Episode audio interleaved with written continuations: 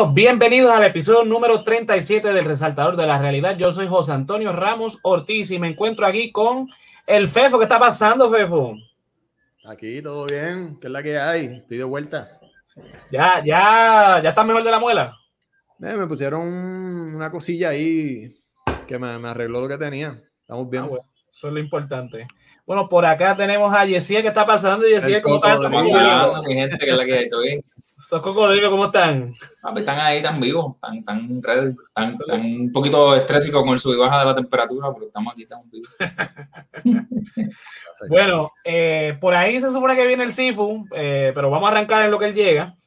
Eh, hoy tenemos un tema bastante interesante. es el tema del carpeteo en Puerto Rico. Lo traemos a sugerencia de, de, Fefo, pero es un tema que, que, que, a mí me gusta, o sea, me gusta resaltar ¿verdad? Y lo vamos a hablar más adelante, pero los jóvenes en Puerto Rico, ¿verdad? Los que no tienen idea de que no, no vivieron, nosotros básicamente no vivimos esto, pero tenemos, ¿verdad? alguna idea de lo que fue. Eh, ¿Verdad? Que ahora mismo en Puerto Rico, pues todo el mundo viene orgulloso con su bandera de Puerto Rico y la ponen en todos lados y, María, todo el mundo lo tiene en sus casas, en sus carros. Eso hace 40 años atrás hubiese sido razón para que te carpetearan para que te ficharan, para que te declaraban este subversivo, un tipo peligroso, un tipo terrorista. Y si te fuera Puerto Rico hoy en día, a ti es más grande todavía. El cajo ahí, pa. Exacto, pero eso, ¿verdad? De eso vamos a estar hablando. saludos, Belki, ¿qué está pasando? Incluyéndome, güey. La mía está ahí. sí, no, nosotros fuéramos carpeteados. Nada más el hecho de que yo tengo esa bandera allá atrás de los, temas que hablamos aquí, yo, yo tuviese una, una carpeta, pero de tres pares. ¿Y quién dice que no la tiene? Sabrá Dios, exacto. Este, pero nada, vamos a arrancar. Eh, nosotros, básicamente, para prepararnos para el tema, vimos el documental Las Carpetas del año 2011, 2012, por ahí. lo voy a poner aquí en pantalla. Eh, que es de Maite, Maite Rivera Carbonel. Es un documental que toma el relato de, de cuatro personas que fueron eh, carpeteadas. y el relato también de un agente de, de la policía. Explicándonos este tipo de prácticas que, que hacían. Y básicamente, mira, para darte un contexto histórico, eh, aquí la persecución al, independentismo, a, toda, a toda persona que, quisiera que Puerto Rico fuera una república independiente, libre y soberana, pues se perseguía. Esto empieza desde, tiempos españoles. Pero la práctica del carpeteo, como la conocemos, de lo que vamos a estar hablando, básicamente eh, la trae el FBI eh, a Puerto Rico. Yo he comentado en varios, varios episodios de forma de chiste que, el FBI pues, se creó obviamente para, para perseguir a, a, los que traficaban whisky en, Estados Unidos en el tiempo de la prohibición. Y cuando la prohibición se acabó, pues el FBI no encontró más que hacer que perseguir más futuros en Estados Unidos y a nacionalistas en Puerto Rico.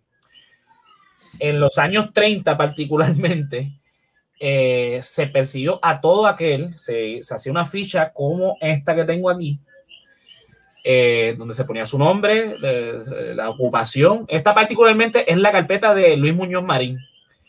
Eh, es del año 43. como se puede ver, el agente era de apellido Nixon. Y básicamente, pues, la carpeta, ¿verdad? describía la posición de la persona. Vamos a poner eh, José Ramos Ortiz, eh, eh, estudió ciencias políticas en la Universidad de Puerto Rico, trabaja en Bio San Juan, vive en Toalta, un barrio de, de Bayamón. sale todos los días a trabajar, por las noches, los viernes hace un podcast que habla para tratar de derrocar el gobierno de los Estados Unidos. Es la cosa, Un, tipo, un tipo de perfil con un poquito de información eh, pseudo antiamericana, supuestamente. Exactamente. Entonces ellos entrevistaban, no era que simplemente te perseguían, o sea, yo eh, eh, estoy hablando ahora mismo de los 30, no solamente te perseguían, sino que también entrevistaban a tus familiares, a tus vecinos, a, a, tu empleador. O sea, esto, esto era causa de despido, porque imagínate, si un agente del FBI entra a tu negocio y dice, mire, el empleado suyo, imagínate, por ejemplo, que, que entre al, sitio donde yo trabajo y le digan a mi jefa mire señora, eh, ese muchacho que usted tiene de la boina, que usa la boina, eh, ese muchacho es terrorista, es socialista, así que tenga cuidado, porque es su empleado, pero al otro día me despiden, punto, porque imagínate, si alguien, te viene a decir que tu empleado es un terrorista, aunque no sea verdad, pero te dicen que un terror, un agente del FBI te dice que un terrorista, tú lo vas a tomar como cierto y vas a despedir a esa persona. Pues esto se empezó, ¿verdad? Con el FBI en la década de los 30, en la década de los 40 básicamente lo, lo retomó la... Digo, los FBI todavía lo hacía. Bueno, pero tengo una pregunta. Ok. La, esto de las carpetas, ¿a quién le respondí? O sea, ¿eran agentes del FBI que se tiraban a investigarte eh, o usaban eh, la policía de Puerto Rico, obviamente? Usaban... Eventualmente, eventualmente esto pasa a la policía insular que se convierte eventualmente en la lo que conocemos hoy como la policía de Puerto Rico. Pero en primera instancia era el FBI. ¿Por qué el FBI? En los años 30, ¿verdad? Para los que no conocen, fue una, una, una década bien violenta en Puerto Rico entre nacionalistas y el gobierno de los Estados Unidos. Okay. ¿Qué pasa? Póngase en contexto en el mundo, en la historia del mundo. En los años 30 era la época de la Gran Depresión. Así que imagínense la, la, la, pobreza que había en Estados Unidos. Era grande. Pues imagínense la colonia, que era Puerto Rico. pues la pobreza era tres veces más de lo que se pudiese imaginar. Y aparte que pasó el huracán San Felipe en el 28 y el huracán San Ciprián en el, en el 32. San Ciprián, San Ciprián es el de 1898, 1899, perdón. Okay. O sea, que la isla estaba devastada, básicamente. Claro, claro, estaba. Entonces, súmale que aquí los puertorriqueños no tenían ningún tipo de poder. O sea, el gobernador era nombrado por el presidente de los Estados Unidos, el gobernador, eh, la, eh, ¿verdad? Se enmendó la ley fuera que sí, está bien, que donde el Senado y la, y la Cámara de Representantes eran electas, pero entonces da, da mala pata que esa ley también nos dio la ciudadanía y nos mandaron a la guerra. A la Primera Guerra Mundial.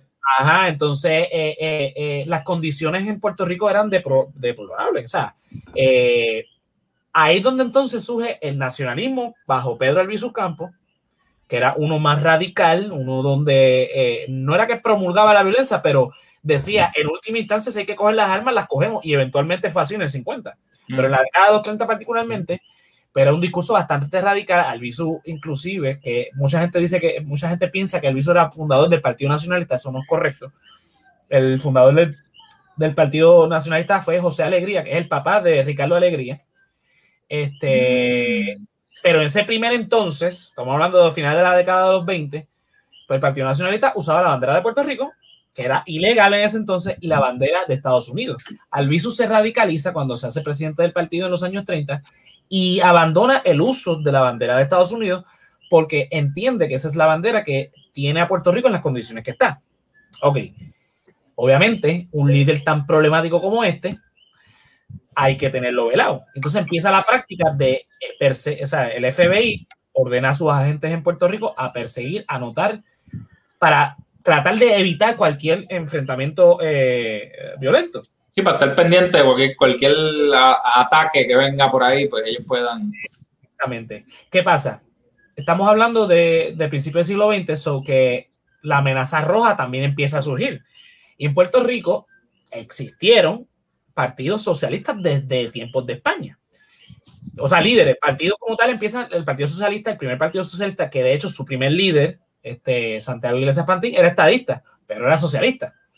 Entonces, otro líder socialista que se está sumando en la década de los 30 es Luis Muñoz Marín. Sí, Luis Muñoz Marín era socialista, era independentista, para que no lo sepan. Y fumador de opio aficionado. que no se nos olvide. De hecho, y un pendejo, pero, ah, de hecho en, la, en las carpetas, en estas carpetas, de estas carpetas se desprende que de hecho sí, eh, Luis Muñoz Marín era, eh, no solamente era alcohólico, como se sabía, sino que también eh, le sometía al opio. Eso lo dicen las carpetas, sobre la gente del FBI. Bueno, ¿qué pasa? Obviamente, a, a entrar Muñoz Marín en la, en, la, en la escena política y precisamente las carpetas es lo que hace que el gobierno de Estados Unidos lo, como quien dice, lo, lo, extorsiones para que juegue para el equipo de ellos. Y ahí es que empieza a hablar de que el estatus no está nicho. Véate que esta carpeta que te estoy mostrando es del 43. En el 44, en el 44, Muñoz Marín pega a decir que el estatus no está nicho. En el 46 es que dan el eh, que, que, que, surge el primer gobernador de Puerto Rico En el 48 surge la ley de, del gobernador electo. En el 50 la ley 600 y en el 52 se instaura la constitución del Estado Libre Asociado. Desde el 43, ese líder independentista socialista Luis Muñoz Marín, a el líder que conocemos hoy día, que es el creador, el padre fundador del Estado Libre Asociado, hay un cambio radical en, en, el pensamiento de él. Y es que, pues, obviamente, las, las carpetas, el FBI logró extorsionar. Eh, eh, esto lo, lo, lo, destaca este libro que tengo aquí. Sí, eso iba a decir. Contra todos los de Nelson Dennis. Está en español y en inglés. Lo recomiendo un millón. De hecho, hablando de ese libro un poco, de José, y de haber mencionado lo de la bandera, yo, yo creo haber leído en ese libro que eh, esto que se menciona mucho de que era ilegal tener la bandera, que aparentemente no, parece que no es que existía una ley como tal escrita, sino que más bien era que pues automáticamente eras un target. No sé si, si tú... Mira, yo como que no, lo, lo, que recuerdo un poco de que hablaron en ese libro era como que no se encontró evidencia de que sí estaba escrito, que fuera ilegal per se, pero sí automáticamente era como este cabrón hay que velarlo, ¿entiendes? Mira, te lo voy a poner de, de, esta, de esta manera sencilla la bandera de Puerto Rico. No importa el azul, no, olvídese del azul. La bandera de Puerto Rico fue diseñada por un grupo de independentistas. Sí. Eh, contra España. En 1892 se, se, hace oficial en 1896, 94, 96, no me acuerdo ahora. No me acuerdo, 95. Creo que fue el 5. En el 97 se usa en la intentona de Yauco, esto es antes de los americanos. La primera vez que se hizo la bandera de Puerto Rico fue en Yauco, en la intentona de Yauco. En 1898 entran los americanos, pero los que siguen apoyando la independencia frente a Estados Unidos siguen utilizando esta bandera. Así que es un símbolo de sublevación, es un símbolo independentista. Por eso eh, hay una relación entre que la bandera de Cuba y la de Puerto Rico sean exactamente idénticas con los colores invertidos. Ok, la, la razón de ser esa este, es porque en ese momento que se que, que decide, porque la bandera de Puerto Rico fue aprobada en una asamblea de la sección de Puerto Rico del Partido Revolucionario Cubano, que luchaba por la independencia de Cuba frente a España. Deciden entre Ramón Emetero Betance, eh, Rodríguez Ena, eh, perdón, Rodríguez Ena, Julio, Julio Ena, y este, bueno, todos los líderes de la época y el que la diseñó, Antonio Vélez Alvarado, que la lucha por la independencia entre Cuba y Puerto Rico debe ser simbolizada por la misma bandera. Entonces, Puerto Rico iba a ser, eh, la primera obviamente es la cubana, la que le sigue es la de Puerto Rico. Como la bandera cubana originalmente es azul eh, royal, que es un azul, no es el oscuro que usan los PNP en Puerto Rico, es una, tonalidad entre el azul celeste que usan los independentistas y algunos populares, este, y el azul eh, marino, que sería entonces el royal, que es más o menos como la, la, la, camisa que tengo puesta. Pues es la bandera cubana. Pues en primera instancia la bandera puertorriqueña también tenía azul royal. Lo que pasa es que rápido en el siglo XX, sobre todo Albizus Campos, que es el, el, el, el radical que el FBI empieza a velar, pues, decide utilizar la azul celeste en honor a la bandera del ARE. Ok, todo esto que estoy hablando, hay un, un, artículo en la página en www.resaltadordelarealidad.com que se llama ¿Cuál es el azul? y explica todo esto. Para seguir con la cuestión del carpeteo, obviamente la bandera de Puerto Rico era motivo para sospechar de que tú eres independiente. Exacto. Para palabras de ellos, un sublevacista y un separatista. Esto es la década de los 30. En la década de los 40, esto sí, esta práctica sí, por la policía insular que es lo que eventualmente se convierte en la policía de Puerto Rico. En la década de los 50 se intensifica más, sobre todo después de la, de, de, la insurrección de 1950, que la hemos hablado aquí, yo creo, o la he posteado en, la página, donde eran pocos. Claro, se dio en San Juan, en Washington, en, en, Naranjito, en Ponce, en Mayagüez, en Jayuya, que fue donde tuvo éxito, en Utuado, simultáneamente ataques de los nacionalistas a los cuarteles de la policía, declara, buscando declarar la República de la Independencia de Puerto Rico. Obviamente, este, esto se intensifica. En la década de los 60 empiezan a, surgir otros grupos, aparte del Partido Nacionalista, porque obviamente el Partido Nacionalista empieza a debilitarse en cuanto a seguidores y, y todo. Y perdió fuerza, perdió fuerza. de fuerza y empiezan a surgir otros grupos que son más de izquierda. Recordemos que el nacionalismo de Albizus Campos no era extrema izquierda porque Albizus Campos no era socialista. Luis Campos era simplemente una persona nacionalista, independentista, que creía que Puerto Rico debía mandar los puertorriqueños. Era católico. Uy, qué cosa más radical. Era, exacto. Era, eh, eh, pero no era de la extrema izquierda. En los años 60 tardíos empiezan a surgir movimientos como el PSP, el Partido Socialista, el, el AFUPI, eh, este, los macheteros, las Fuerzas de Liberación Nacional, los 70. Explica, explica por encima de lo que es el PSP.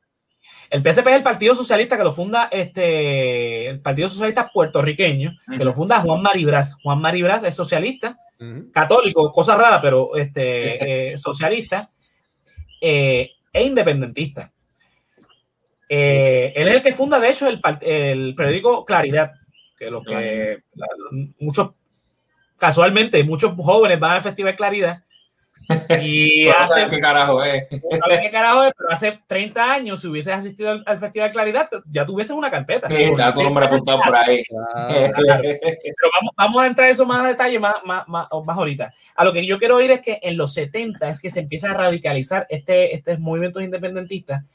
Los movimientos estudiantiles en la Universidad de Puerto Rico también se empiezan a radicalizar, sobre todo que el documental lo menciona este, eh, Miguel, Miguel Udo Ricci, eh, en la huelga del 70, que fue cuando eh, eh, mataron, asesinaron a, Antonia, Antonia Lagares, creo que era el apellido. No, Martínez, Martínez, Lagares. Disculpa. El, el, punto es que pues, que estaba la pelea con el aborticito, esa pendeja. Exactamente, eso es lo que quería ir.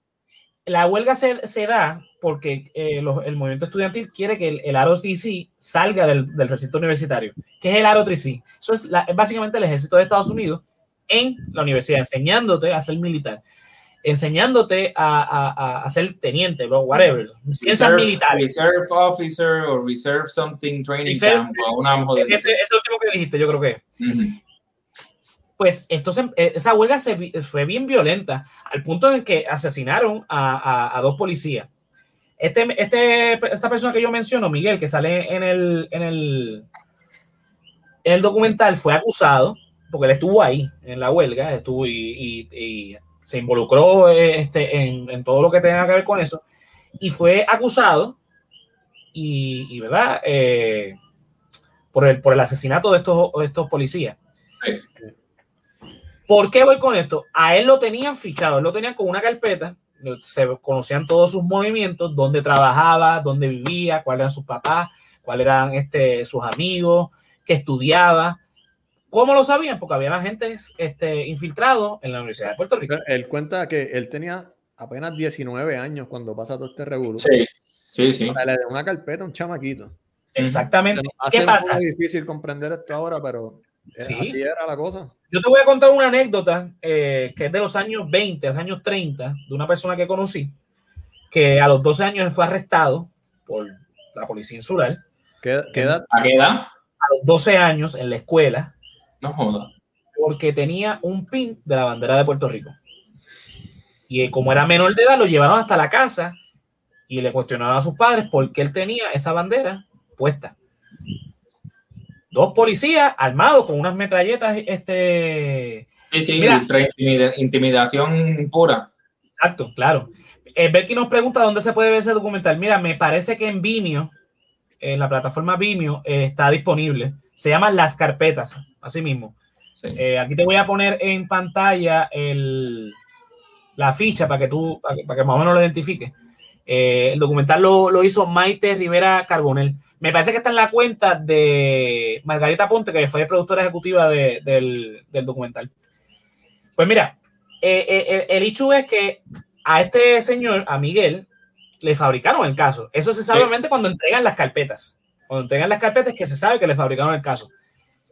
Pero obviamente en ese momento no se sabía. Simplemente presentaron la evidencia, lo arrestaron, eh, fue condenado y ya, punto, se acabó. Ah, este, claro.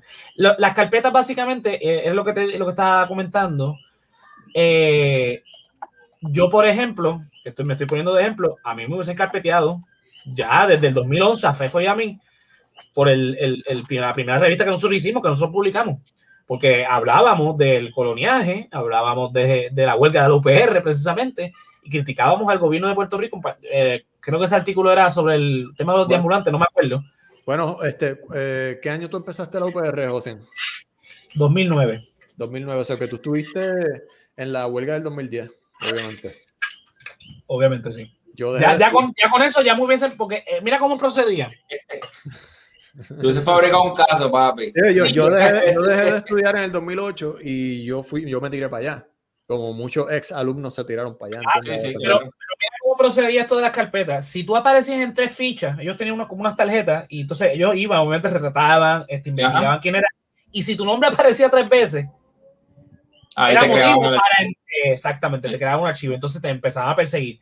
Asignaban agentes a ti, la división de inteligencia, que es lo que tú me estabas preguntando ahorita, Fefo, cómo es que evoluciona eso del FBI, la Policía Insular, a la Policía de Puerto Rico. La Policía de Puerto Rico crea una división de inteligencia que es para prevenir el terrorismo eh, doméstico, la sublevación y obviamente el independentismo. ¿Cómo es que se crea esto? Con la ley de la mordaza. Porque la ley de la mordaza es una ley que se crea en el 53 bajo la administración de Luis Muñoz Marín que prohíbe los discursos. Muñoz Marín, dilo bien. ¿Ah? San Muñoz Marín, dilo San Muñoz Marín, ¿verdad? Este, Queen nos dijo ahorita que si yo hablo mal de Muñoz, este, no, te quieren, no, no, te quieren en Mayagüez, cabrón. Pues, pues, lo siento, muy lo siento, porque estoy diciendo la verdad. Muñoz Marín era un cabrón.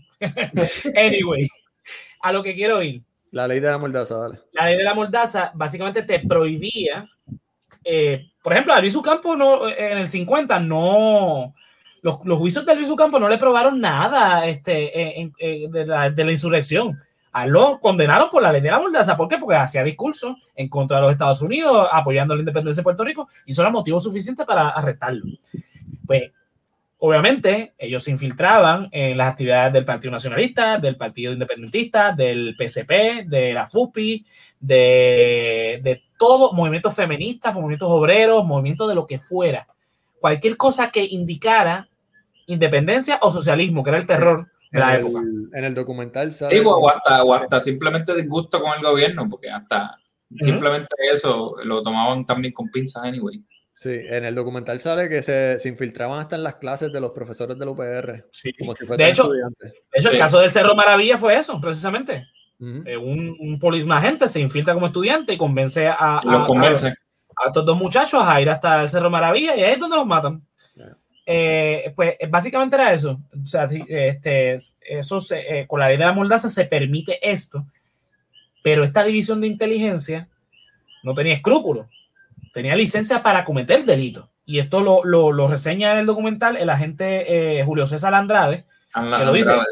Él lo dice, mira, habían cosas que eran ilegales. O sea, esto era una cosa que, que no importaba que había, había que fabricarte el caso y había que hacer lo que sea con tal de meter preso a esta persona por ser independentista, por ser, por tener ideales ajenos a la agenda de, del gobierno de Puerto Rico y del gobierno de los Estados Unidos. Así que por eso que se incluía a los socialistas, porque ser socialista y ser independiente no, no son sinónimos. Lo que pasa es que en Puerto Rico se ha, se ha puesto como sinónimo porque los socialistas son perseguidos igual que los independentistas y pues en un momento dado se mezclaron y pues tenemos lo que tenemos. Yo lo que quiero oír es que yo me estoy tomando de ejemplo, ¿verdad? Porque, por ejemplo, cuando Mónica este, Puy eh, ganó, como vengas a hablar de Gigi. Claro, cabrón, es que te buscaste, cabrón. O sea, fuiste tú. Ahora sí, estoy bien tranquilo, estoy seguro. Y este hombre vino y te, te trajo para acá. bueno, bueno, cuando Mónica, cuando Mónica Puy ganó la, la, medalla de oro, que todo el mundo estaba con las banderas y que aquello, lo otro, fue una euforia con lo de las banderas. Cuando pasó el huracán María, todo el mundo tenía una bandera en su casa o en el carro. Eso en cuando, tiempos...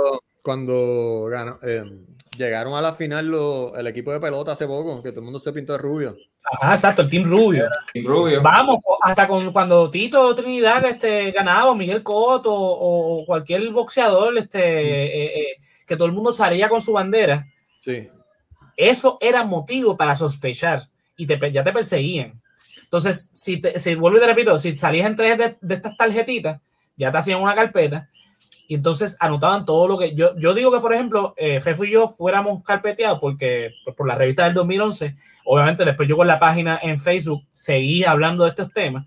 Y pues ahora que pues, me conocen la cara en la, en la página, que estoy, me, estoy haciendo estos live y estos podcasts, al ver que tengo, fácil, papi, al ver, claro, al ver que tengo esa, esa bandera ahí, ¿verdad? Que los que, no me, los que me están escuchando, pues en la parte de atrás tengo una bandera de Puerto Rico y una bandera pirata. Pues ya eso era, olvídate, este motivo para, espérate, este muchacho y, eh, aparte de lo que habla, llegando para el carajo. Eso tiene una bandera pirata, o sea, que sabrá Dios lo que pues eso es motivo suficiente para entonces que me asignaran dos agentes que estuviesen siempre frente a mi casa, si yo me movía, pues me perseguían eh, y si no encontraban nada, fabricaban el caso, que es el caso, por ejemplo, de, de Pupa. Eh, Doña Pupa, que sale en el documental, pues ella dice que. que la metieron presa como cinco veces, dijo. Ah, exactamente. Doña Pupa era una títera también, ¿sabes? bueno, pero el caso que ella especifica ahí, de la bomba. Le, quemaba cigarrillo a la gente en la, en la cara y todo. Era brava, Doña Pupa. Sí, era brava, era brava. Pero este, e, el caso que ella menciona, el de la bomba en la farmacia, ella dice, mira, yo no sé quién, ella, ella asumió en un momento dado que era un tal Efraín, y con las carpetas ella se da cuenta que es otra persona que resultó ser una gente. Esa es, la bomba, esa es la bomba que ponen en la farmacia donde trabajaba el esposo, me parece, que fue lo que ella menciona. Pero hubo otra ocasión anterior que parece que hubo una bomba en otro lugar y la acusaron a ella inicialmente y después pues ah, salió libre porque no encontraron un carajo de que... No había causa, exacto. Eh, ellos estaban buscando, ellos estaban buscando la manera de, de, de ¿verdad? De, de, meter la presa porque, claro, porque era una líder fuerte del PCP, ella era amiga de Juan Maribra y obviamente había que, que, que, buscar la manera. Está también el caso de, de Norma, la que es, este, eh, es periodista, que ella pierde su trabajo en, en, el periódico El Mundo y ella cuenta que en un momento dado la contrataron en el Nuevo Día y cuando va a recursos humanos para empezar a trabajar, la despide. Yep. O sea, este, ahí se dieron cuenta, mmm, espérate, esta es esta persona. No. Mira, y yo quiero destacar lo siguiente. El PIB en este último cuatrenio eh, obtuvo 22% de los votos y todo el mundo pues bien sorprendido y aquello, lo otro, todo el mundo, los independientes contentos obviamente porque ganaron tanto, que históricamente nunca habían ganado ese, ese, ese, tipo, esa cantidad de votos, desde el 52 que nunca habían ganado esa cantidad de votos tan este, abarcadora. Miren señores, eso se debe a las carpetas. Obviamente como lo, la mayoría de jóvenes que votaron por Dalmau no conocen esta historia, no entienden quizás el hecho de que por tantos años el PIB siempre tuvo el 2%, el 1%, y es que en Puerto Rico psicológicamente, yo diría a nivel colectivo, existe un miedo a ser independentista. Yo no sé ustedes, pero decir ser independentista era o motivo de burla o motivo de que te miraran raro, como que qué no le pasa a este, este loco. Eh, era, era, motivo de, de, de decir, yo tengo que alejarme de este tipo porque precisamente eso se creó esta, esta, este ambiente en Puerto Rico, donde ser independentista era que te, te, te perseguía la policía porque tú eres un terrorista. Comunista, terrorista. Ahora pues se transformó a vete para Cuba y Venezuela. Claro, pero aún así los jóvenes han perdido ese miedo porque ya no existe, o por lo menos no sabemos que existe. Eh, Porque básicamente Facebook ahora es, tú estás haciendo tu propia carpeta. Con Facebook, Twitter, Instagram Snapchat, tú estás haciendo tu propia carpeta, se le está haciendo el trabajo fácil al FBI y a la policía. Pero en ese momento dado era, cuestión de represiva, o sea, esto te costaba, te podía costar la vida. O sea, eh, eh, porque si estos agentes no lograban su propósito, que era... Ah. Bueno, sí, ah, no había internet en esa época, pero ahora como tú dices, estamos haciendo nuestra propia carpeta, estamos tirando en el medio. Pero Hay más información ahora. no, no solo eso, se le haría más difícil hacernos una carpeta ahora porque Acuérdate, las carpetas eh, te fabricaban los casos, pero Exacto. ahora es más difícil Hay tantas cosas documentadas ya en las redes y, por cosas así que... Exacto. Claro, eh, claro, ahora es más difícil, pero sabemos que lo hacen porque eh, eh quizá no, quizá no, quizá con el movimiento independiente, porque ya el movimiento independentista no era lo que fue en los 70. Vamos a ver claro. O sea, ese, ese, esa, Quizás ahora lo hacen con otro tipo. El FBI quizás no está pendiente a, los puertorriqueños y a lo que puedan hacer los puertorriqueños. No, no es. Porque recuerda que también los 70, hay que poner contexto, los 70 se estaba, era el apogeo de la, de la Guerra Fría. Entonces tenías a Cuba y a Puerto Rico, y obviamente Puerto Rico, la vitrina de la democracia, no podías bajo ninguna circunstancia permitir que un partido socialista con ese nombre, Partido Socialista Puertorriqueño, estuviese metido en, la, en, en, el gobierno de Puerto Rico, que era la vitrina de la democracia en Latinoamérica para Estados Unidos, y tampoco podías permitir que el PIB, que era el Partido Independiente, que tenía vínculos con, el, el, el, este, con la Revolución Cubana. La Revolución Cubana, correcto. No podías permitir que esta gente eh, eh, se metiera. Bueno, se nos une a la conversación el Sifu. ¿Qué está pasando, Sifu? ¿Qué pasa, familia? Buenas noches. El Sifu. Oye, esa camiseta está fresquecita. Me acabo. la, la camiseta está fresca. ¿No tenías otro botón para soltarte? ¿Otro qué? Estoy contigo, cabrón. Este Luis está suelto. No tenía otro botón. ¿Qué pasa, papá ¿Qué tú dices? Era, déjalo ahí, déjalo ahí. Vamos a dejarlo ahí, sí, pues vamos a dejarlo ahí, te quiero, cabrón. déjalo ahí, porque si no vamos a tener problemas. Sifu, mira, llevamos ya media hora aquí hablando de las carpetas, del carpeto en Puerto Rico. No sé si tengas algo que decir sobre eso o si quieres insertarte a la conversación más adelante, como tú quieras. Este, vamos, vamos a fluir. Bueno, pues nada, yo, yo lo que estaba hablando era eh, precisamente de la década de los 70, que, que, Estados Unidos no se podía dar el lujo en medio de la Guerra Fría de, de tener un partido como el Partido Socialista o el Partido Independentista dentro del gobierno de Puerto Rico eh, y entonces las carpetas en ese momento eran mucho, mucho más fuertes de, de deja el vacilo, deja el vacilo, hablando serio aquí. ¿Qué pasa? Obviamente no, no, no, no, se podía, eh, el gobierno de Estados Unidos no se podía permitir en ese momento, porque estamos, estamos comparando los años 70 con, con lo que estamos viviendo ahora, que Estados Unidos pues quizás no tiene un interés en el movimiento independiente puertorriqueño, porque no estamos bajo el contexto de la Guerra Fría, Estados Unidos tiene ahora mismo otros intereses, eh, está pendiente quizás a otras cosas que, que, le preocupa más el Medio Oriente, quizás este, no le preocupa el, el, el, socialismo que pueda haber en Cuba, ya Fidel Castro está muerto, eh, Raúl Castro ya no es parte del gobierno de, de, de, Cuba, eh, me interesa poco, pues ya no es una amenaza, ya, ya la Unión Soviética no existe. Yo, yo sigo pensando que nos tienen eh, tienen ciertos grupos, ciertas personas carpeteados digitalmente o de alguna manera, como que pero, volvemos, lo están haciendo más inteligentemente, no lo están haciendo como que te Pero volvemos a, lo mismo. Agua a, a, a, toquearte, ¿entiendes? Claro, volvemos a lo mismo. Ahora mismo nosotros mismos hacemos nuestras carpetas, o sea, eh, eh, al publicar todas las cosas que hacemos en Facebook, en Twitter, en Instagram, Snapchat, este, porque si usted se cree que ese, ese el, el story que usted pone en Instagram y en Facebook que dura 24 horas, eso no se queda eso se queda y, y el FBI tiene acceso a, y la CIA tiene acceso a... Y Mark, Zuckerberg tiene acceso a eso. Claro, toda esa gente, o sea, eso se queda 24 horas público, pero en los servidores eh, nada, nada digitalmente se borra. Inclusive si usted está en su computadora y usted borra algo, eso se queda ahí. Hay programas que usted puede eh, eh, recuperar este, archivos borrados inclusive ya después de borrado de Reciclo Bien, así que no, no, no, no, no sé, estas cosas existen, pero yo las he usado, así que déjense de cuento, esto no es fantasía, esto no es Hollywood.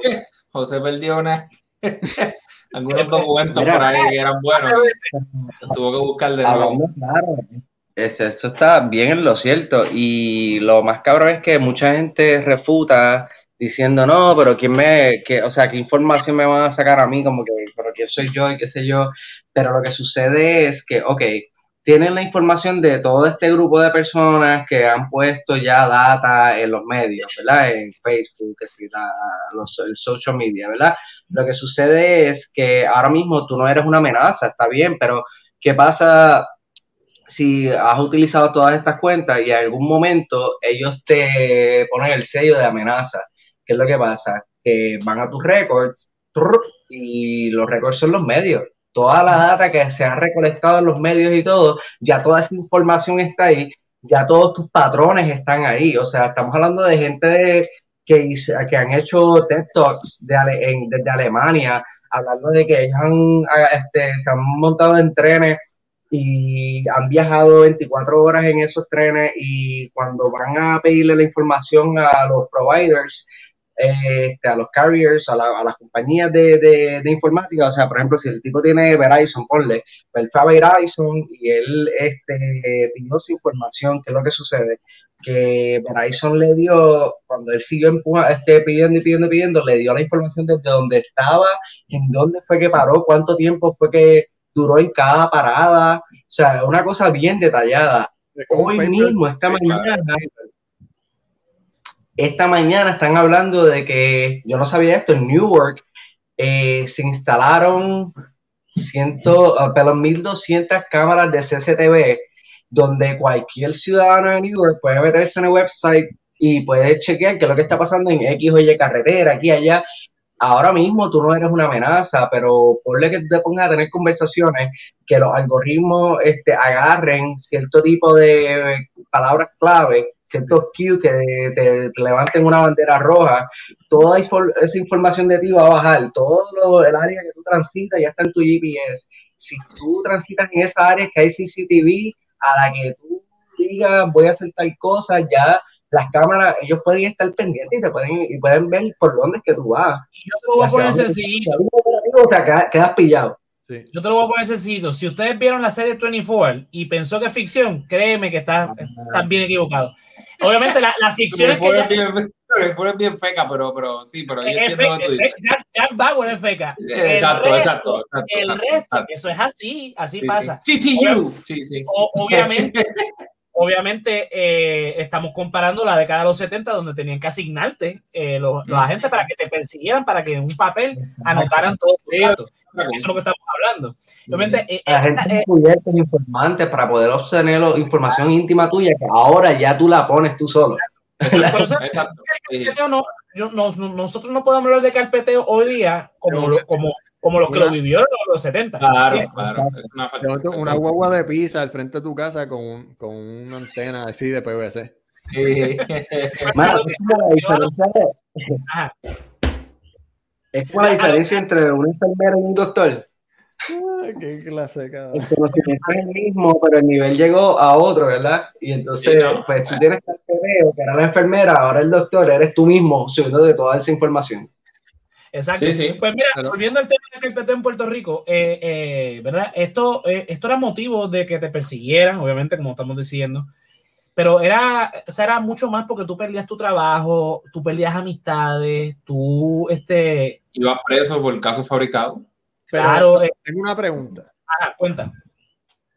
Em, cuando, quiero que me hables de, cuando matan a los dos policías.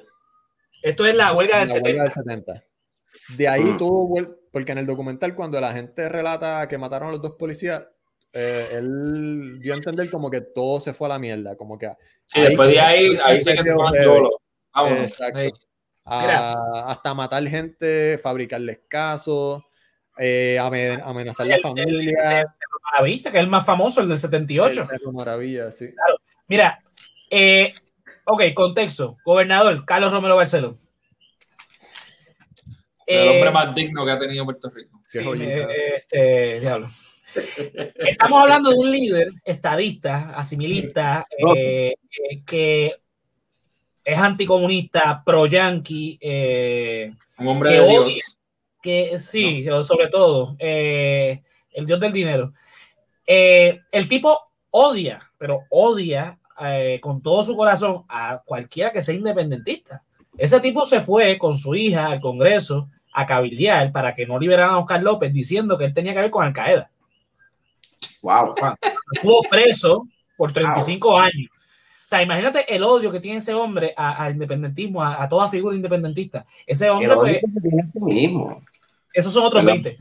Esos son otros 20. A, lo que yo quiero ver, ¿verdad? Pues el carpeteo, sí, eh, en el 70, cuando pasa la, la huelga de, de, la Yupi, obviamente se, se, intensifica al grado de que eh, eh, la, policía de Puerto Rico ni siquiera podía entrar al, recinto universitario. Se, hizo un acuerdo para que la policía de Puerto Rico no, no, entrara a los recintos universitarios de la Universidad de Puerto Rico. Ahí fue cuando empezaron a crear los recintos satélites, el recinto de Bayamón, el de, Utuado, el de... Eh, los demás 11 recintos, vamos, que son 11 recintos de día, los que existían en ese entonces era eh, Mayagüez, Río Piedra y Ciencias Médicas. Después empezaron a, subir Humacao, Bayamón, eh, Arecibo, Utuado, etcétera, para tratar de, porque el foco obviamente era Río Piedra, o sea, Río Piedra es que iban los, los, pelus socialistas, fupistas, eh, mafuteros revolucionarios, y van a, o van todavía, según, según este, eh, la derecha puertorriqueña, van al recinto de ciencias de, Río Piedra. ¿Qué voy? se intensifica el carpeteo, se intensifica todas estas, o sea, estamos hablando de, de cientos miles de, de, carpetas que se hicieron.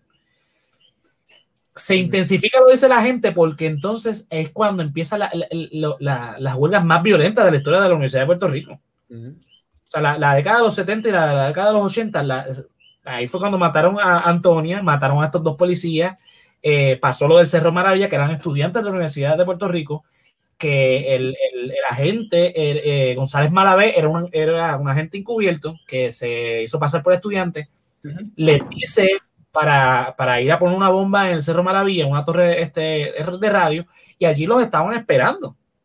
Yo creo que este, esto, este caso lo comentamos en el, que tuvimos a, Javi eh, el año pasado, el, 25 de julio, que hablamos de, de par de cositas que, históricas que pasaron en esa fecha. esa es la fecha eh, especial en Puerto Rico. Exacto. Si, si Ricardo Rosselló hubiese renunciado el 25, hubiese sido, olvídate. Dios mío. Pues, anyway. Casi, casi. Mira, a lo que voy. Ajá. Sifu, Sifu, es un, un porrito de opio como Luis Muñoz Marín. No digas eso.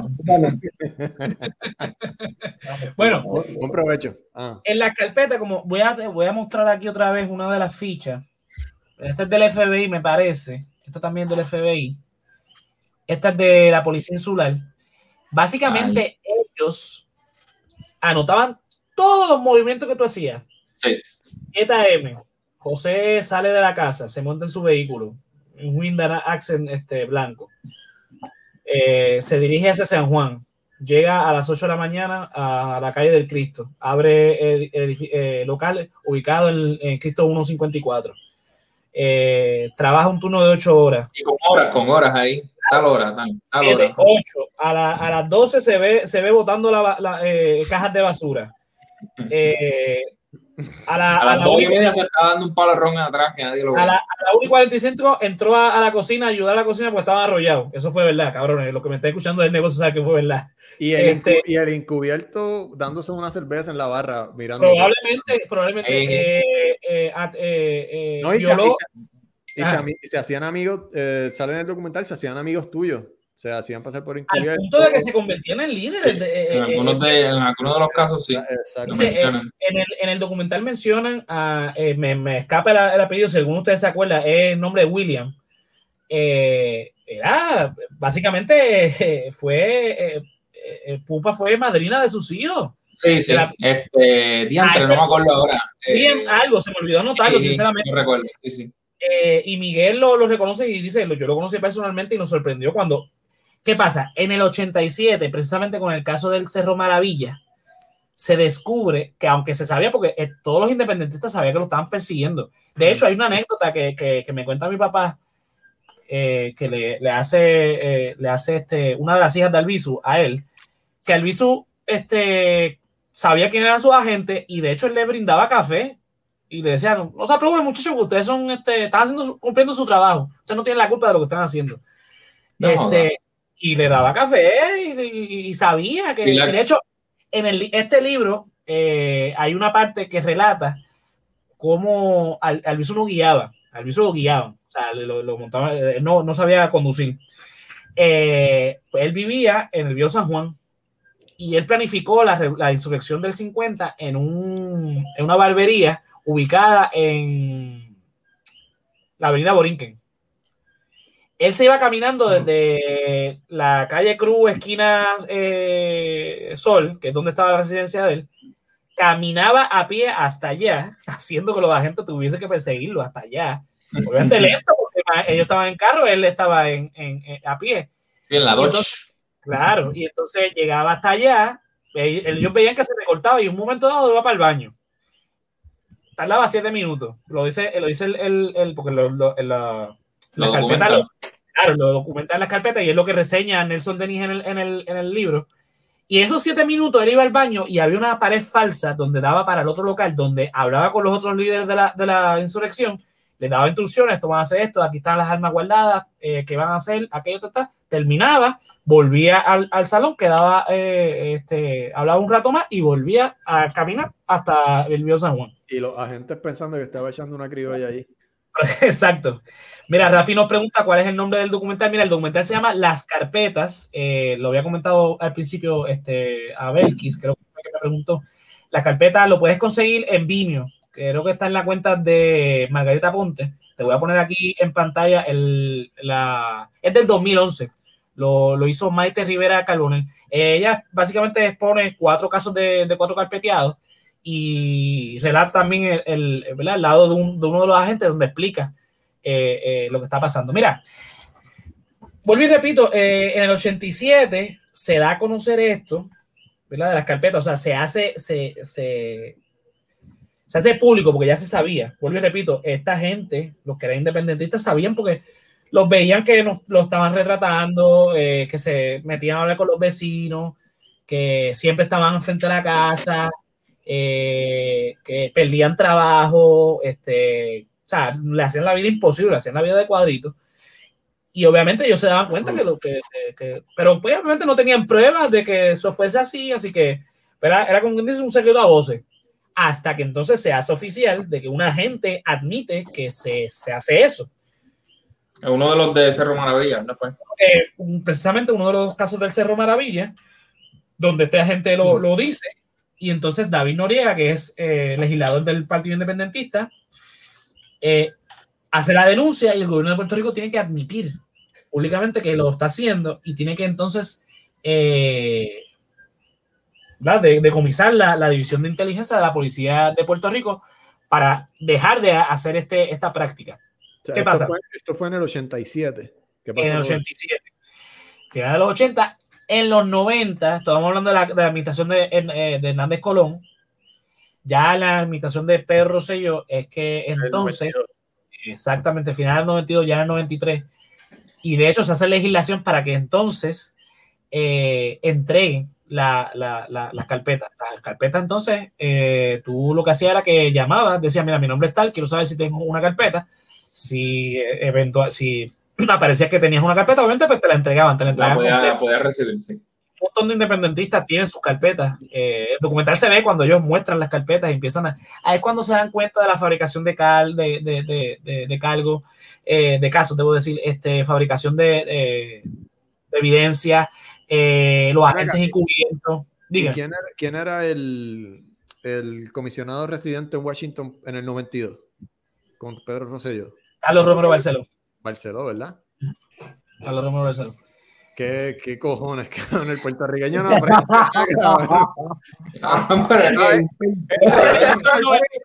Pero cabrón, ¿quién es el gobernador ahora, brother? ¿Sabes? No, y además que, que, que, empaña el proceso, ¿sabes? ¿Cuántas carpetas realmente se escondieron? ¿Cuántas se quemaron? ¿Cuántas se botaron el zafacón? ¿Cuántas entregaron? ¿Entiendes? No, no, claro. Sí, sí, eh, yo creo que eh, eh, es bastante justo pensar que las que se entregaron o las que estuvieron disponibles no era todo, ¿verdad? Todavía el, gobierno, mira, el gobierno retiene carpetas, pero fue porque no las reclamaron. Ahora, ah, bueno, claro. sí, sí. ahora, ahora, es lo que dice Yesiel, uno puede pensar que no entregaron todo, Sí, porque, pues, porque... Aunque han seguido las investigaciones, pero es lo que estábamos hablando ahorita con el CIFU. Ya no es necesario que una gente, se te asigne una gente, o sea, desperdiciar el recurso de una gente cuando ya uno mismo, pues, uno mismo. Ah, no, yo no, yo no sé de que continúen las investigaciones, más bien yo me voy por el lado de que quizá no entregaron toda la información que tenían. Eso, yo, pero, yo, oye, yo pienso justo pensar eso. Óyeme, pero mira, también se entregaron de esta manera, o sea, que están oh, no, claro. Este es del FBI, este no es de, de la Policía Insular pero, sí. eh, perdón, de la Policía de Puerto Rico, pero sí, claro. Sí. Y muchas de estas, esta, esta, particularmente es que la desclasificaron, pues esta es del FBI. Claro. Esta no, que, porque es, estamos hablando de las carpetas pues del gobierno de Puerto Rico. Sí, estamos hablando de las carpetas del gobierno de Puerto Rico. Las carpetas del FBI. ¿Y por qué las tachaban con Sharpie? Como, como. Eh, porque, porque no lo hacen antes de desclasificarlo. Si hay información que todavía no puede ser declassified, la borran. Eh, Rafi, sí, se supone que sí se supone que se pueden, este, Rafi nos está preguntando que si esas carpetas se pueden reclamar aún. Eh, sí, sí, tú entiendes que en un momento en tu vida te carpetearon, esa práctica se supone. o, puedes, se o puedes reclamar la, la, carpeta de un abuelo, un tío, un Claro, está bregando con el mismo, Perdón, mía, pero está bregando con el mismo sistema que respalda y es afiliado a aquel que le quitó, que le arranca páginas a la Biblia, ¿entiendes? Y te la vende este, editada. Claro. Y cuando hay otros apóstoles que existen en otros países, tenés 88 más que las dos Biblias, el Nuevo y Viejo Testamento, tú vas a Etiopía y tienes Biblias antiguas que tienen 88 apóstoles más que estas Biblias que han sido promulgadas en Europa y en nuestro Toda la historia ha sido editada, mano. Toda la historia. yo no sé no se pensar entonces que ellos no en algún momento ven que algo se nos fue Sifu, nada, vete para el carajo, chequéate, porque entonces que te hace pensar a ti que no le van a quitar la página a, este, a tu profile, ¿entiendes? Ah, ok, nosotros sabemos esto y esto esto de ti. Vete para allá, yo vea. Este cabrón. Mira, este, si ellos trabajan con el mismo sistema de las personas que te entregan ese tipo de información editada que te hace pensar a ti que te van a dar toda la información que ellos recogieron de ti en el proceso. Eso Por eso es imposible. Yo creo que es justo pensar que no. Yo creo que es justo pensar que no. Las carpetas más controversiales, yo creo que eso se quemó, eso no se entregó, Se nos perdió, papi. Ups, Mira, las carpetas que se desclasificaron, que son las del FBI, no estoy hablando de las locales, porque las locales no es que las desclasificaron es que simplemente se legisló para que se parara la práctica y se entregaran esos files a las personas. Exacto, exacto. es diferente. Obviamente, nos queda la duda si lo hicieron eh, por la ley. Mm, obviamente, pues podemos pensar eso. Ahora, de las del FBI, que es que es las desclasificaron porque ya pasaron 70 años de, de, de, ellas, que por eso es que Nelson Dennis hace este libro que, que, que estamos hablando aquí también, este libro, básicamente, él cogió todas esas carpetas desclasificadas que tienen los Charpy que, que está mencionando Fefo. Y obviamente él hace la investigación y empieza a armar en base a todas esas carpetas y hace este libro. Este libro, básicamente, eh, reseña la década de los 30, de los 40 y de los 50 en Puerto Rico. Habla de la figura de Albizu y habla de la figura de Luis Muñoz Marín, contraponiéndolas una con la otra eh, para entonces reseñar, básicamente lo que él quería llegar era a la insurrección del 50, los motivos y las causas. Sí. Obviamente. chévere, ahí tiene entrevistas con, con eh, este, creo que familiares de Albizu, tiene entrevistas con gente que conocía a Marista, está chévere. Eso. Mano, este, está cabrón. Eh, yo creo que el celular del Sifu vibrando. Sí. Eso es. Ah. Eso. Este, mira, pues eh, seguimos lo que, lo que Sifu vuelve los problemas técnicos. Mira, ya. ya todo el día, esta, esta, gente vive en un Tyson diferente y llevan, me han llamado ya dos veces. Esto es para un training bien importante y todavía no hemos podido conectar. Me llaman ahora y estoy como que. Vale. Mira, ¿Qué hora es en Texas? ¿Qué hora es en Houston? Mano, ahora mismo son las siete y media. No te apures. Mira, para ir, ya, para ir recogiendo ya, para ir concluyendo, para entonces irnos al, after show. Eh, esta plática termina, ¿verdad? Que, y, pero que lo costó la vida, o sea, volvemos a lo mismo, le costó la vida a un montón de puertorriqueños, cárcel, este, eh, donde se acreditaron, o sea, los puertorriqueños como estamos viviendo ahora, que podemos usar la bandera, que podemos tener, este, que podemos votar por el PIB y no pasa nada, y llega el 22% y votamos por lugar con una TEA socialista y es el diálogo también. O sea, e, e, ese, hecho de que está pasando esa óigame, usted tiene que conocer la historia porque en 20, 30, 40 años atrás, eso usted no, no hubiese vivido. Entonces, estas son las cosas que no te enseñan en la escuela, obviamente, porque es parte del sistema, lo que dice Sibu. Esto usted lo, aprende acá, en otro, tipo de medios, con otro tipo de investigación, otro tipo de libros. Pero es bueno que usted lo conozca porque, mira, eh, por ejemplo, la cuestión de la celeste, que era solamente que era algo que usaban los independentistas, el hecho de que Alejandro García Padilla en su gobierno usara el azul celeste, Carmen Chulín también usara el azul celeste, eso, es, eso era noble porque eso era decir que eras independentista, porque el azul que usaba el gobierno era el azul oscuro, el azul marino, que era el, parecido a, al de Estados Unidos. El más parecido al, color estadounidense. Muñoz Marín obviamente utilizó la, misma bandera de los nacionalistas, pero para darle una, una, una bofetada a, a, los nacionalistas, y lo logró, y aún así persiguieron a los que usaron la, la bandera con el azul oscuro. Entonces, que usted, ¿verdad? Ahora ¿verdad? Eh, volvemos a lo mismo, nos estamos carpeteando nosotros mismos y ahora, ahora eh, las, agencias de inteligencia dejan que la tecnología sea la que, la que detecte quiénes son los peligrosos. con los algoritmos que mencionó Recife y toda cosa. Si usted pensó que Tony Ford era mentira, ¿verdad? Que es verdad, pasa. Ahora que Jack Bauer eh, resuelva todo en 24 horas sin dormir, eso es embuste, eso sí. eso es embuste. Pero, te, eh, José, tú tienes una carpeta hace rato ya y sí, claro, claro, la tenemos.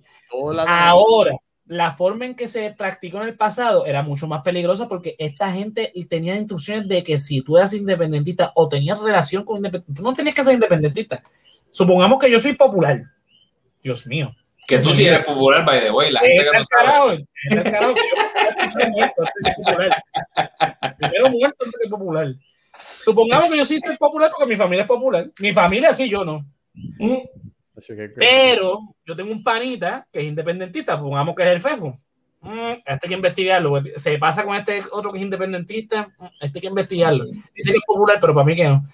Eso era motivo de que, de, de que te investigaran y si tú seguías juntándote con, con, con la panita independentista, era, era, posible la, la, la, que tú perdieras trabajo, que, que, te ficharan, que te fabricaran un caso, porque esta gente estaba para eso. Lo dice la gente Andrade en el documental, que eso, ¿verdad? lo recomiendo. Lo dice, mira, lo que sea, había que arrestarlo. Si había que fabricarlo, olvídate, se le pagaba a, la gente para que diera testimonio. Si la policía no podía, se, eh, buscaban este testigo, olvídate. había que hacerlo. Digo que cogían unos trainings en New Jersey con el FBI. Y había que tratarlo como insurgente, como terrorista y, claro. tirar a matar básicamente. Sí, sí. Mira, mala mía si me va medio desculiado. Tengo 4% de batería para acabar de joder. Ah, bueno, pues ah, tranquilo. yo estoy ahora como que peleando y buscando. Tengo una, yo tengo una batería por aquí y estoy buscando. Oye, entonces eso, un cargador. Si se te cae la conexión, pues ya sabemos. Y te conectas para el Patreon cuando se acabe el show. Pues, sí, sí. Pero vamos para el Patreon, así que con eso cuadramos para la última. Cálmico, bueno, nada, vamos, vamos a, a con esto. Eh, yo les recomiendo encarecidamente que si pueden conseguir el documental, que lo pueden ver, me parece que está completo en Vimeo. Eh, este, yo le estaba comentando a José que en términos del documental, a mí me pareció que le falta información, tú sabes, un poquito de background story, de cómo comenzó el proceso este de carpeteo. Lo mencionan brevemente en esa entrevista que mencionó eh, ahorita. Pero ya con este podcast. Pero ahora, exacto, si usted escucha el podcast. información, mira, yo estoy leyendo este libro. Yo es más, lo voy a poner aquí, yo tengo ponchado. Más de 100 años de carpeteo en Puerto Rico. Ok. Estoy leyendo el primer capítulo, básicamente está describiendo cómo es que se forma la policía. Me imagino que más adelante va ya a detallar el carpeteo. Eh, eh, en Puerto Rico particularmente. Pero léalo, yo cuando lo termine de leer, les, eh, les voy a este, dar una reseña sobre ello. No, yo creo que lo que tú comentaste al principio eh, fue un buen, un buen claro, pero, claro, si quieren más detalles, obviamente, pues lean ese libro. Este libro también lo recomiendo un millón porque habla también de, de esta situación de Está en español también, José lo está poniendo ahí en la carátula en inglés, pero está en español. Esta, es la carátula original porque el libro originalmente se escribe en inglés, pero se hace una traducción al español muy buena. Esa versión que él hizo la hizo en español. Pero para los que nos están escuchando, di, di el nombre del libro y el autor. Guerra contra todos los puertorriqueños, revolución y terror en la colonia americana, de Nelson Dennis. Yo no sé si la versión en español está agotada. Eh, pero la, versión en inglés creo que la volvieron a tirar. No sé si la versión en español la volvieron a tirar. Se consigue en Amazon, en este, en libros 7, en todas estas librerías online. La pueden conseguir. Pero se consigue en el, dark web también, pero acuérdense tener un VPN para que no lo carpeten. no se va a carpetear con el VPN. Déjate de eso. Bueno, señores. Nada, espérate, espérate. Pregunta seria, ¿qué pasó con la última víctima del carpeteo en Puerto Rico? Ay, cabrón. Vamos a hacer con eso. para el carajo. O para el Patreon, ¿qué vamos a hacer? Ah, ok. Vamos a hablar de eso para el Patreon, dale. Vamos a hablar de eso. ya, están viendo algo, pero para el Patreon vamos a hablar de eso. Así que nada. El Thundercat Junior, dale, vamos. Quinn nos confirma que además tiene. Eh, sí, yo creo que el libro 787.com, que es una librería puertorriqueña, lo tiene. Estoy casi que sí. Si no, hablen con Josian, que es el, el, Tito Pirata, y pues lo, lo, No, no, no, no diga eso, no diga eso, que lo están carpeteando, papi, no hable esas cosas. Callado. Mira, en Patreon le pueden tirar, nos pagan y él le da la info. Nada, me tiran, mira, me tiran confianza en la página que yo les digo dónde pueden. Voy a buscar ahora. Libro 787 está en 20 pesitos. Cómodo. Ah, mira, ya, ya Yesiel lo, lo consiguió ahí en libro 787. Y apoya una. No, y el, el, el, está chévere, está chévere. Está chévere. Sí. No, yo, Mucha información, larguito, pero está bueno. Este libro, yo lo he dicho un montón de veces aquí porque habla un montón de cosas que no se hablan en las escuelas y es necesario para la gente de verdad que sí. Pasó en Puerto Rico y no fue hace 200 años, fue hace 50, 60, 70 años. Muy, quizás su abuelo vivió o su abuela vivió esa época. Mi abuela, que tenía 81 años, vivió esa época. O sea, y, yo, y si yo me siento a hablar con ella y me he sentado a hablar con ella, ella se acuerda de esas cosas. Ella no, obviamente no sufrió eso, este, gracias a Dios, pero ella. pero, pero sí, este, yo tengo familia que sí fue carpeteada de la época, de esa época, que eran socialistas y Mira, fueron problemáticos como José. Yo lo he dicho aquí también, José sabe que mi familia parte padre pues ha estado con yes. tiene sus raíces en la política y qué sé yo, mi papá es independentista. Esos y tú también. Mira, no, no. Pero lo que quiero decir es que cuando yo estoy en high school y voy a entrar a la universidad, yo lo he dicho aquí en el podcast, mi papá y mi mamá me sentaron fuertemente y me dijeron, mira, cuando vayas para allá no filmes nada con los, con los de la FUPI, porque te van a carpetear, ¿sabes? Y, y yo todavía eso, y te estoy hablando 2003 por ahí. Es que la gente no sabe, pero Febo tiene, tiene 48 años. Y pues, tú sabes, más o menos para esa época, es que... Yo tengo como 41, mano. Y estamos ahí. No, no hables mucho, que tú estás cerca Ey, de papi, cuidado. Estamos Oye, si él tiene como 25 estamos en los 20, estamos en los 20, papi, estamos en los 20. Todavía. Papi, tú estás en 29 y el 29 de octubre te voy a chotear, vas a cumplir tu, tu, tu 30 años. 29 de octubre. Hey, apúntalo, Fefo.